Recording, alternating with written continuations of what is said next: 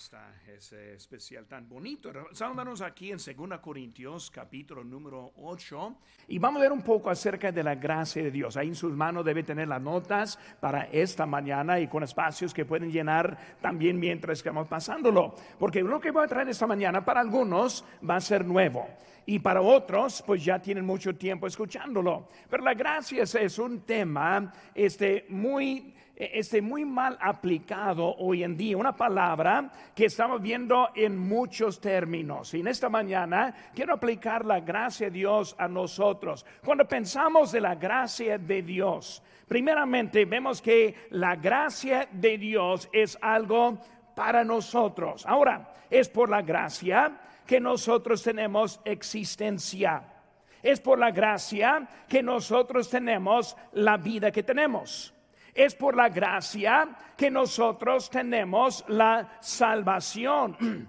Es por la gracia que, eh, eh, que, vemos de Dios que Él quiere pasar la eternidad con nosotros. En un pensamiento para mí impactable que el Dios de este universo quiere pasar la eternidad con nosotros. Es la gracia hacia nosotros. Pero también vemos que la gracia es algo dentro de nosotros. Cuando pensamos la gracia en nosotros, vemos que estamos viendo que esa gracia es algo que Dios quiere hacer en nosotros. Vemos aquí en versículo 8, capítulo 8, versículo 1, asimismo hermanos, os hacemos saber la gracia de Dios que ha sido dado a las iglesias. Una gracia dada.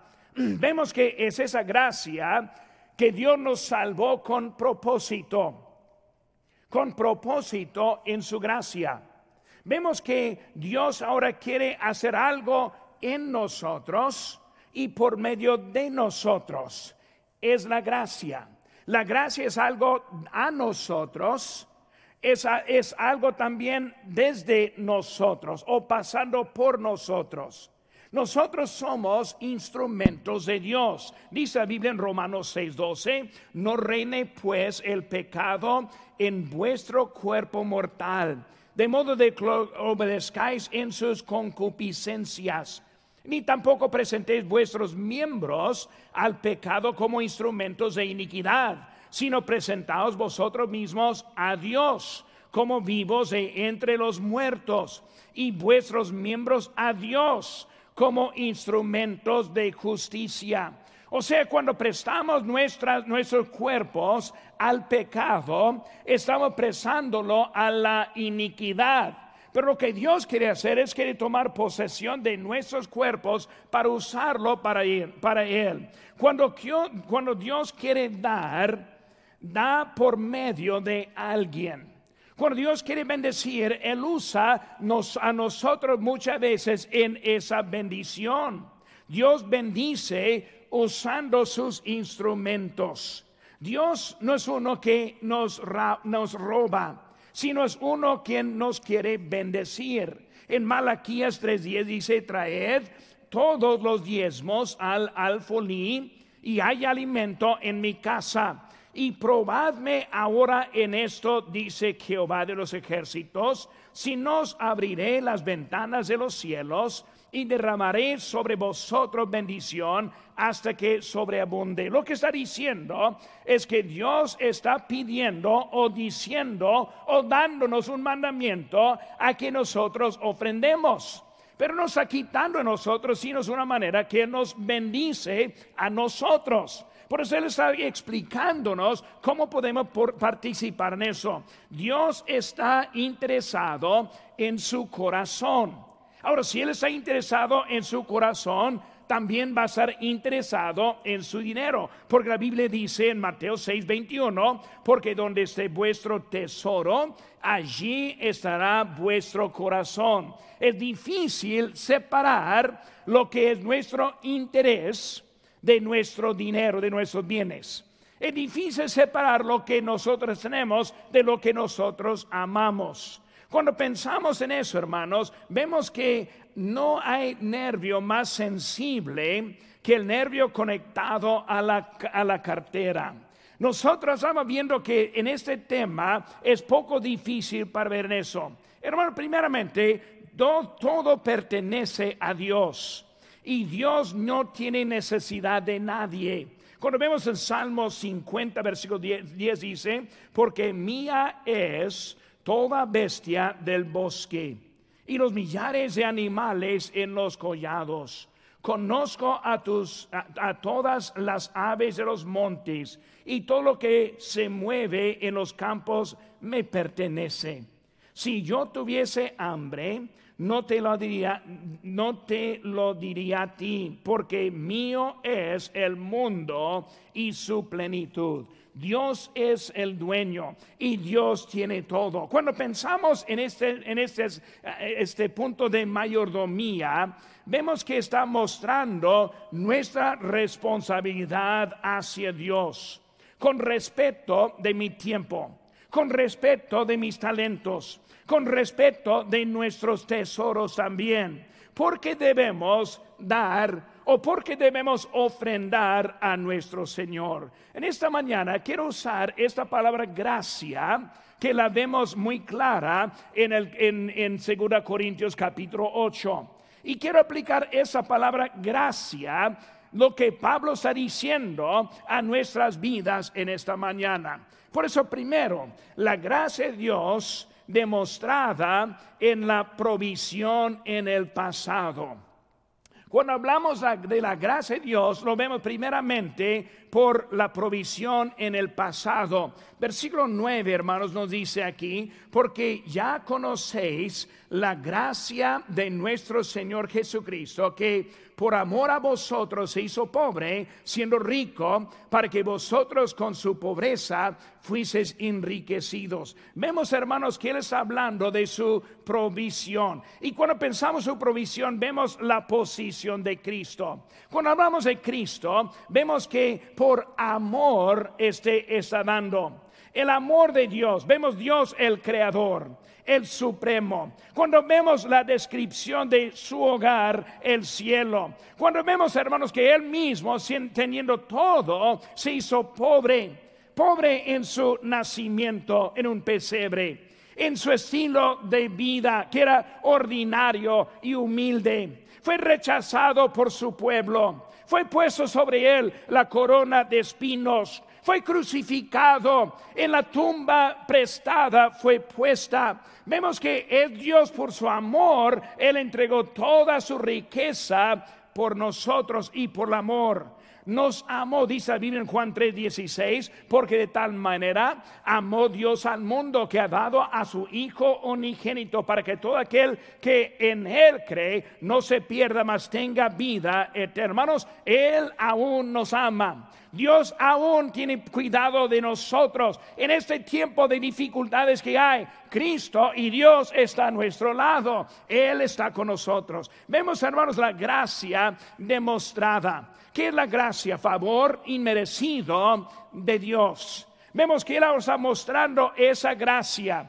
¿Qué vemos en su gracia? Primero, vemos la salvación. Dice la Biblia Efesios 2, porque por gracia sois salvos por medio de la fe, y esto no de vosotros, pues es don de Dios, no por obras, para que nadie se gloríe. Dios está diciendo que mi gracia es suficiente para salvarles. Hermanos, si Dios solamente está bendiciéndonos en esta vida, para nada va a servir. Lo que necesitamos no es esta vida, sino la vida venidera, la vida que nos espera, la vida en el cielo, este, escapando las llamas del infierno. Es para salvarla, salvarnos esa gracia. También, hermanos, esa gracia es para justificarnos y redimirnos. Dice en Romanos 3:24, siendo justificados gratuitamente por su gracia mediante la redención que es en Cristo Jesús. Está hablando de estar justificado, o sea, como que nunca hubiéramos pecado, como nosotros andamos viviendo libres de la pena del pecado. ¿Por qué? Porque Cristo tomó esa pena en la cruz del Calvario. Hermanos, su posición este, nos llevó a la gracia de Dios. Cuando hablamos, hermano, de la gracia, no voy a tomar el tiempo, pero en su tiempo quiero darle una tarea. Y esa tarea es leer el Salmo 8. ¿quién es el hombre? ¿Quiénes somos nosotros para beneficiar de la gracia de Dios? ¿Quiénes somos nosotros para poder participar con Él? ¿Quiénes somos nosotros que Dios da cuenta a nosotros? Dios en su amor está haciendo por su gracia a nosotros en nuestras vidas. Vemos la gracia de Dios en nosotros. También, hermanos, vemos la prueba de tribulación. Ahí en versículo 2 dice que en grande prueba de tribulación. Vemos la prueba de, de tribulación. ¿Qué es eso? Son las dificultades. Hermano, la vida produce dificultades. La vida no está fácil. Muchos andan sorprendidos de las dificultades, hasta que algunos piensan que la voluntad de Dios está demostrada por la falta de dificultades. Si Dios estuviera en eso, no tendríamos esas dificultades. Pero hermano, eso no es bíblico lo, que, bíblico. lo que vemos. Dios usa las tribulaciones también en nosotros. Primero de Pedro 4:12 nos dice, amados, no os sorprendáis del fuego de prueba que os ha sobrevenido, como si alguna cosa extraña os aconteciese. Hermano, Dios ahora está usando las circunstancias en nuestras vidas. Lo que Él quiere es nuestra obediencia en las tribulaciones, nuestra obediencia en los tiempos inciertos e inseguros. Dios ahora quiere mostrarnos en nosotros lo que Él tiene de nosotros. Por eso, hermanos, estas dificultades sí tienen propósito en nuestras vidas. Primera Pedro 4:12 Amados, no sorprendáis el fuego de prueba que os ha sobrevenido, como si alguna cosa extraña os aconteciese. Y luego sigue diciendo, sino gozaos por cuanto sois participantes de los padecimientos de Cristo, para que también en la revelación de su gloria os gocéis con gran alegría. Está diciendo que los problemas nos deben provocar a la gracia, a las gracias a Dios debe provocarnos en nuestra vida como nosotros estamos yendo hacia nuestro Señor.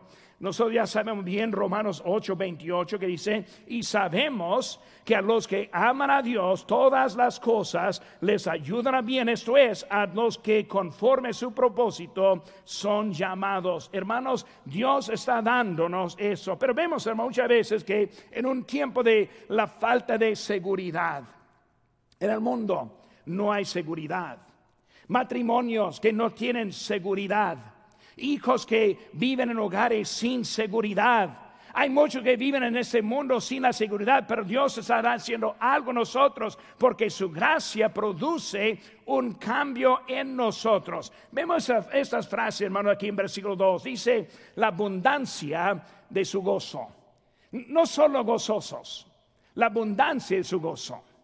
No solo están contentos, la abundancia de su gozo, recordando en la pobreza, recordando en las tribulaciones. Pero vemos que la gracia de Dios está dando la abundancia, dice ahí, las riquezas de su generosidad.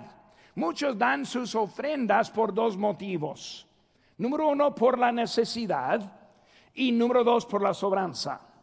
Si yo veo necesidad, voy a dar o si me está sobrando mi dinero, estoy dando. Y por eso son muy pocos que están dando y menos bíblicamente. Porque pensamos que es un asunto acerca de lo que nosotros tenemos y lo que otra cosa, otra persona necesita. Y por eso no entendemos bien la gracia de Dios en nuestra vida. Vemos otra frase que dice, más allá de sus fuerzas en versículo 3. Más allá de sus fuerzas hicieron más que pudieron hacer.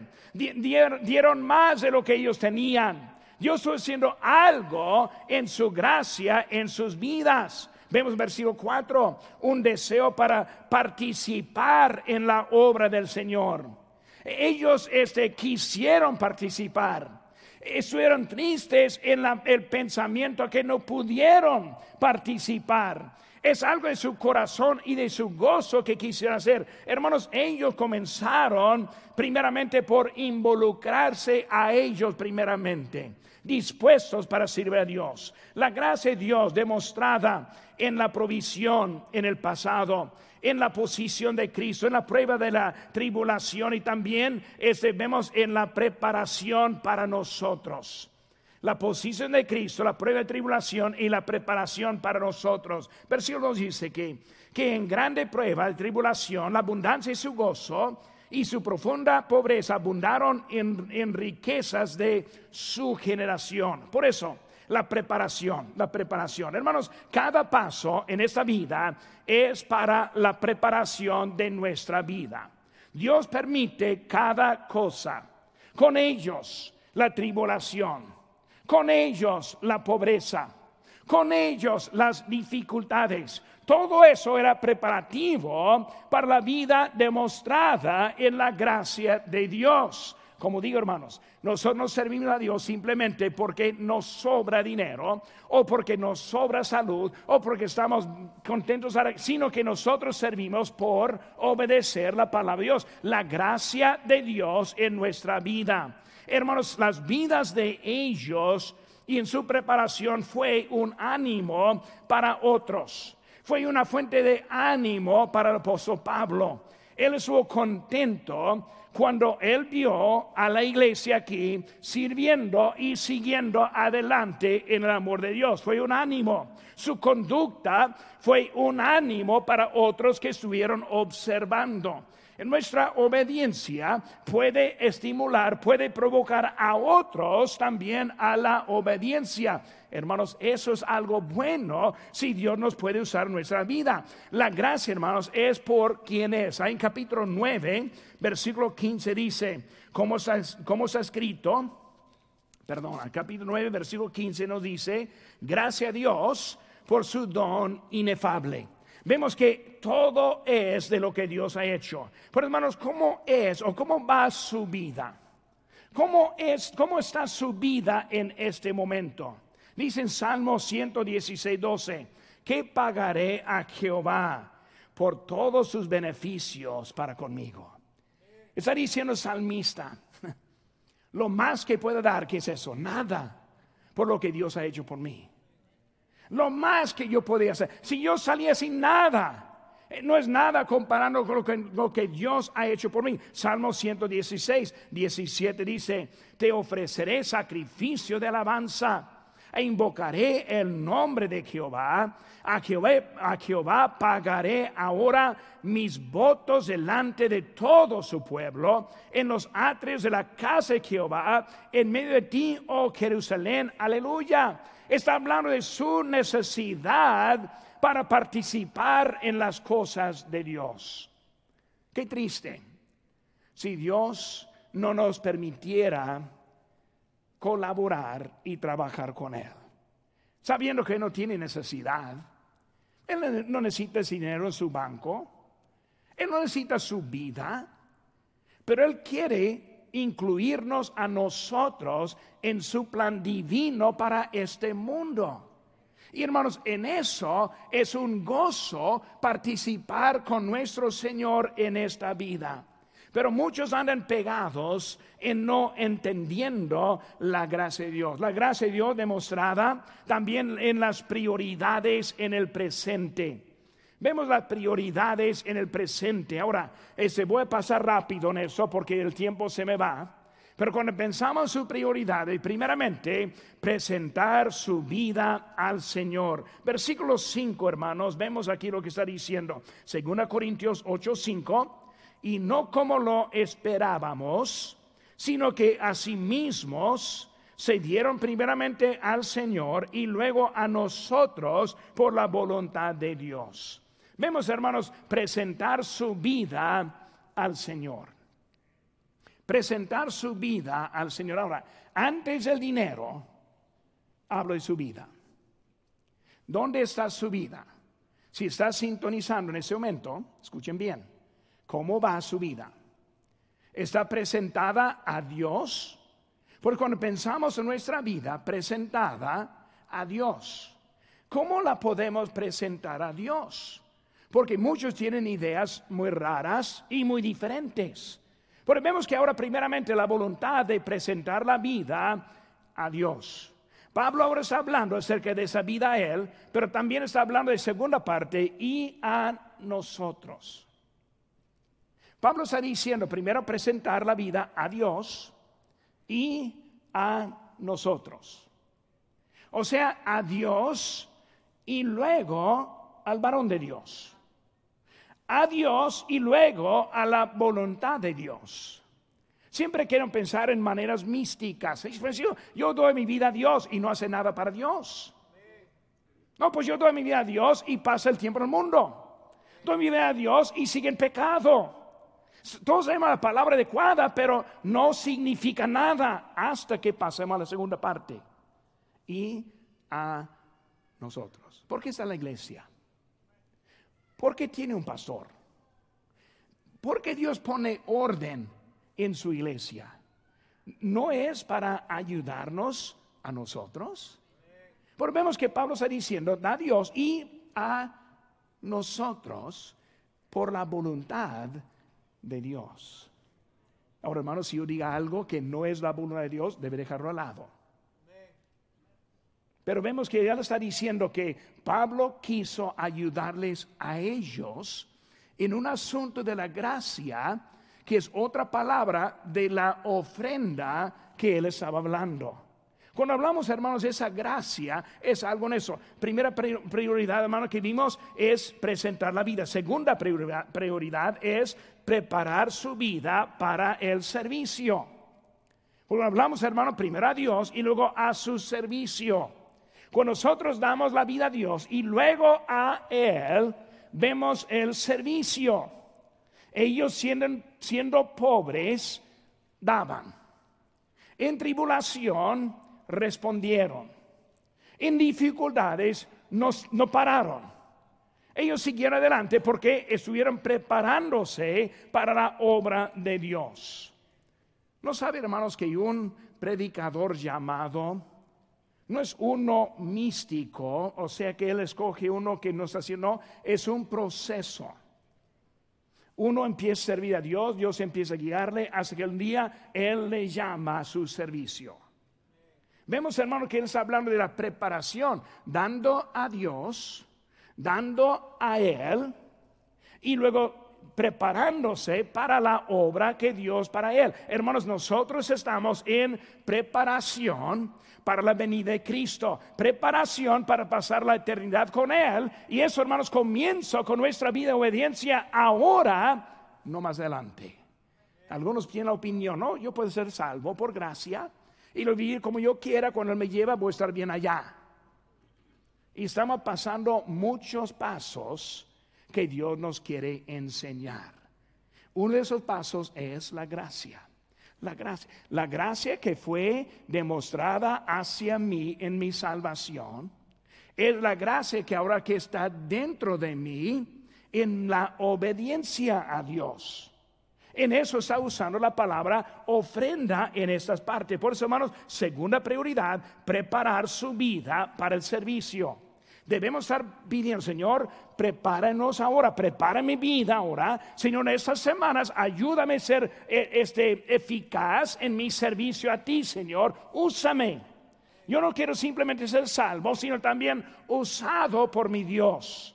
Porque vemos, hermanos, tercera prioridad es participar en las ofrendas. Versículo 6. Capítulo 8, versículo 6.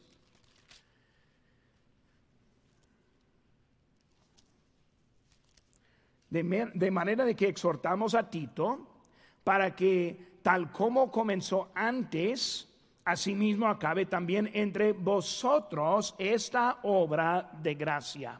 Participar. Hermanos, no es posible separar el corazón de las ofrendas. No es posible separar lo que Dios quiere hacer con nosotros por medio de nosotros. En versículo 6, capítulo 9, versículo 6 dice, el que siembra escasamente, segará también escasamente.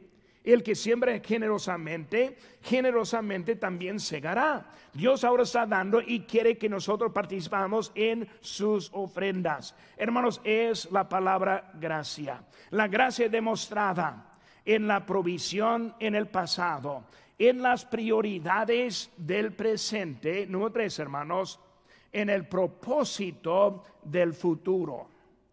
Pues estamos hablando, hermanos, queremos ahora estar involucrados ¿Por qué? Porque tenemos un futuro que nos espera. ¿Cómo lo vemos? Así hablamos en capítulo número 6, digo 9, perdón, capítulo 9, versículo 6. Dice, pero esto digo, el que siembra escasamente, también segará escasa, escasamente. Y el que siembra generosamente, generosamente también segará. Alguien una vez dijo, usted puede escoger el tipo de bendición que quiere. ¿Quiere una bendición escasa o una bendición llena? No se podemos escoger, porque estamos ahora hablando del futuro. Versículo 7 dice, cada uno de, como propuso en su corazón, no con tristeza ni por necesidad, porque Dios ama al dador alegre y poderoso es Dios para hacer que abunde en vosotros toda gracia, a fin de que teniendo siempre en todas las cosas todo lo suficiente, abundéis para toda buena obra. Pues hablando, hermanos, ahora del propósito del futuro. Primero, plantar.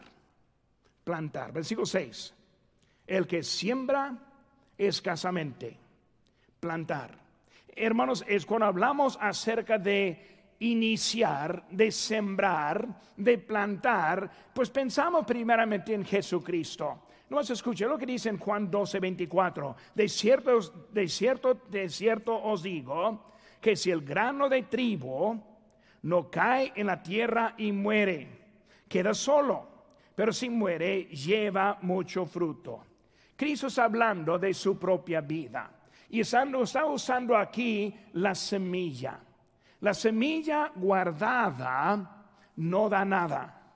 La semilla guardada no funciona para nada.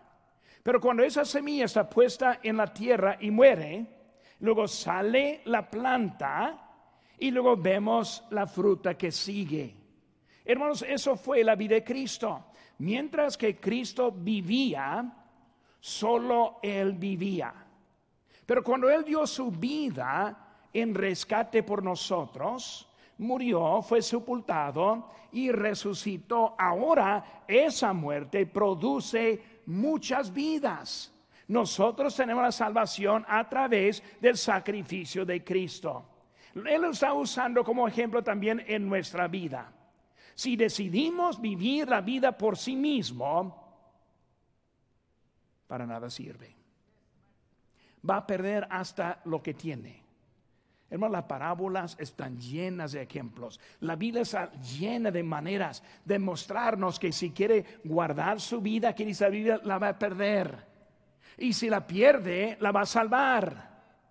Es igual, hermanos, cuando hablamos de esta gracia de que estoy hablando. Si guarde ese dinero, la va a perder. ¿Por qué no va a durar? Un hermano, un hermano hace años que me ayudó con un terreno en México él me dijo, yo tengo un dinero ahorrado para el futuro. Y él dijo, si lo guardo, lo voy a gastar. Y no, me va a cambiar mucho. Pero si yo se lo doy, va a seguir esa semilla en México. Y aún está siguiendo, aunque ese hermano ya está muerto. Pero entendió que si lo guardo, lo pierdo. Ah, mejor darlo. Lo que en su bolsa lo va a acabar. Lo puede acabar o lo puede invertir. Es lo que está diciéndonos aquí en, ese, en este principio. Nosotros llevamos semilla. Nuestra vida es semilla. Tenemos hijos, nietos, físicamente semilla. Pero hablamos también de nuestros hechos. Podemos vivir la vida gastándola en sí mismo o podemos usarla gastándola en una inversión para otros, para la eternidad. Es lo que Él está diciendo. Podemos escoger la bendición que queremos. Si la guardo, pierdo todo. Si la invierto, la pierdo, gano todo. Él está mostrándonos algo para ayudarnos en nuestra vida, hermanos. Él no quiere su dinero, quiere su corazón. Pero su corazón sí está conectado a su cartera. Pero no podemos separar lo que somos de lo que tenemos.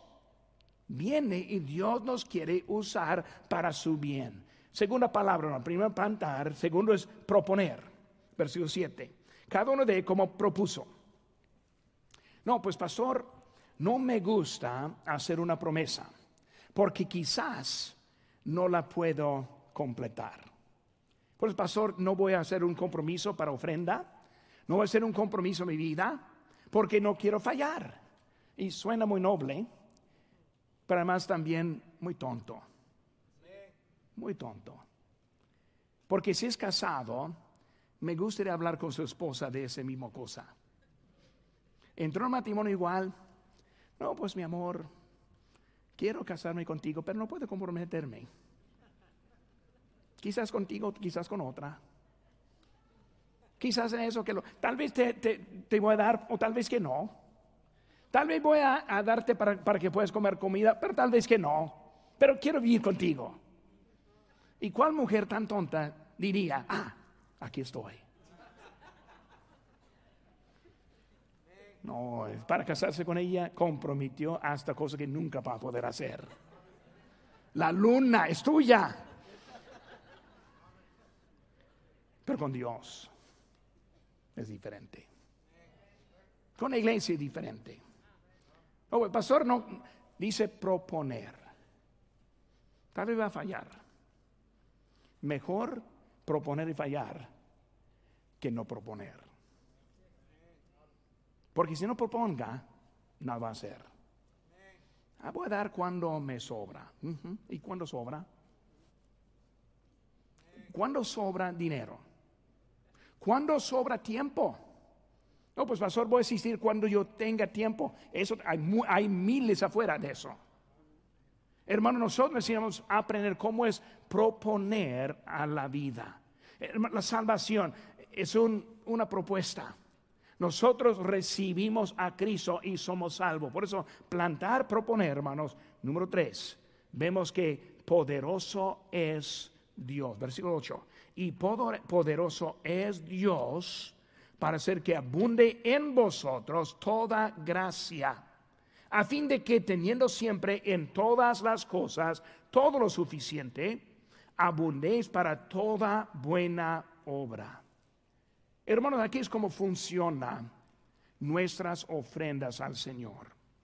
Las ofrendas vienen por obediencia. Señor, yo te obedezco. La primera parte, la décima, es para ti. Yo propongo darte mi décima parte. También yo quiero participar en la obra misionera. Y cada otoño traemos misioneros y nosotros proponemos, ahora quiero ayudar para que ese misionero también pueda ir al campo misionero. En el tiempo pensando en la construcción. Ahora, yo voy a dar, ¿para qué? Para ayudar a nuestra iglesia también en completar lo que nosotros empezamos. Y nosotros proponemos de lo que tenemos. Ahora, aquí es la clave. Poderoso es Dios. Hace muchos años empecé a, diezmar. Hace muchos años comencé a dar a los misioneros. Hace muchos años yo estoy dando a la construcción. ¿Y saben qué, hermanos? Yo como cada comida. Hasta de más. Dios provee en mi vida. Poderoso es Dios doy mi diezmo, ahora no voy a comer por la semana. Tal vez no debe, pero es otra cosa. Poderoso es Dios. Y al final de la vida, cuando viene su ese reporte de lo que daba en las ofrendas, lo mira y dice, ¿cómo es que lo hice eso? Yo ni lo puedo explicar. Poderoso es Dios. Pero si no propongo, nada doy. Al final del año ni recibo reporte porque ni, nada, ni daba nada para darme un reporte. Y yo pienso, ah, qué cerca soy yo de Dios. Sigo adelante, con, no hermano, no estamos plantando. No tenemos propósito en la vida. No estamos logrando nada. Pero la obra va a seguir adelante. Lo que queremos es que nosotros tengamos parte en lo que Dios está haciendo. Tal vez es nuevo en todo esto. Yo le animo a que participe. Participe. Vamos a hablar en 15 días de esto. Que participe. Que ore ahora, Señor, enséñame. Yo no sé cuánto, yo no sé cómo, pero yo voy por la fe, voy a obedecerte. Quiero que participe. Quiero que tenga parte también. Quiero que esté sembrando para también cegar, cosechar. Si cree que un día vamos a estar en presencia de Dios, si cree que allá vamos a ver lo que pasó en nuestra vida y lo que Él ha hecho con lo que nosotros tenemos. Yo sé que varios que yo he ganado a Cristo y que están sirviendo hoy en día, eso lo ve. Pero yo no veo los misioneros que he sostenido, lo que ellos hicieron. Yo no he visto lo que pasó con mis ofrendas, que solo Dios sabe. Pero yo estoy sembrando, sembrando. Esta tarde vamos a seguir el segundo paso de este mensaje, que es la fe, manteniendo la fe. Pero en esta mañana mi ánimo es esto, que nosotros vivimos la gracia de Dios. No solo recibirla, uh, la salvación, vida eterna, con Dios para siempre, la recibo, sino también que la vivo. Dios en mí hace una obra para este mundo. hermanos.